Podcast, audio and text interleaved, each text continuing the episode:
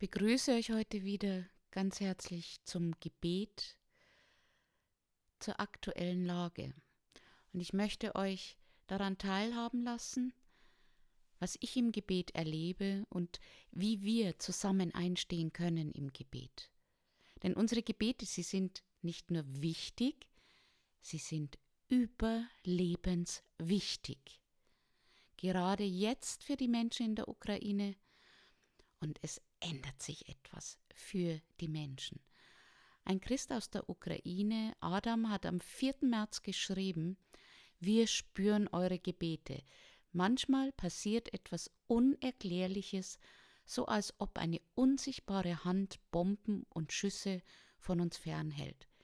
Wir können herausfordernde Situationen aushalten, so als ob uns jemand begleitet.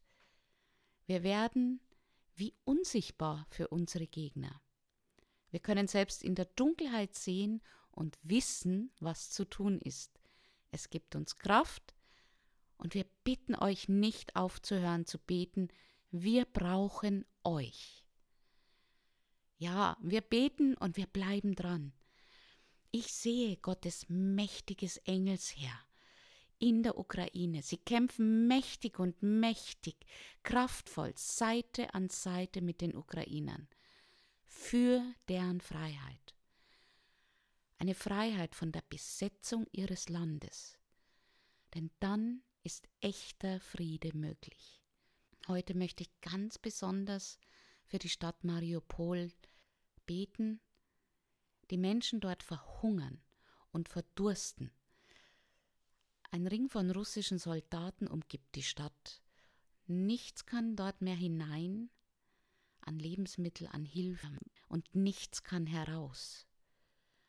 Wenn du auch mitbeten möchtest, ich bete wirklich für die Freiheit dieser Menschen in Mariupol, dass sich dort Gottes Freiheit manifestiert, damit sie in der Ukraine ein freies Leben führen können, so wie es Gottes Plan ist für ihr Leben. Lasst uns eins machen mit Jesus Christus, unserem Hohepriester, der unablässig betet für uns alle.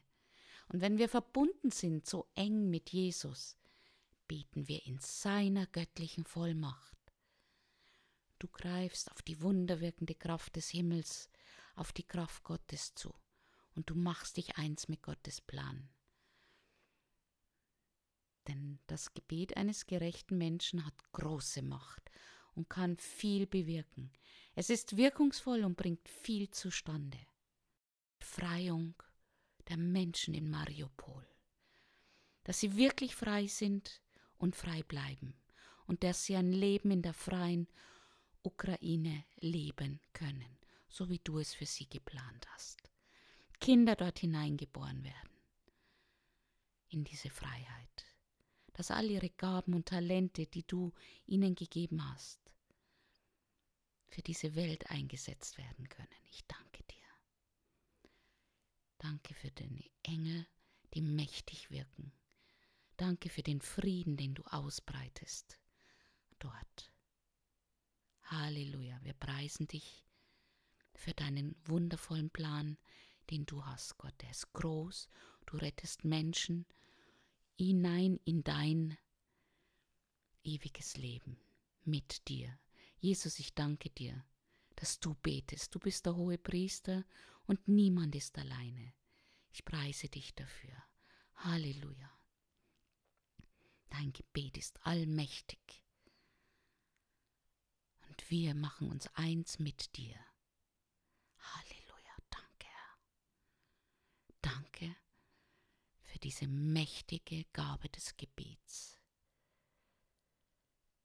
Halleluja, danke. Amen.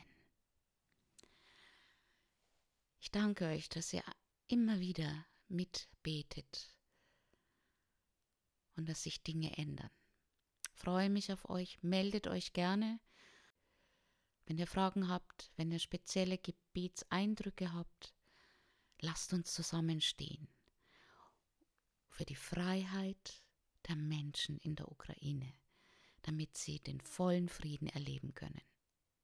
Ich freue mich auf euch. Bis bald, eure Susanne van Hees.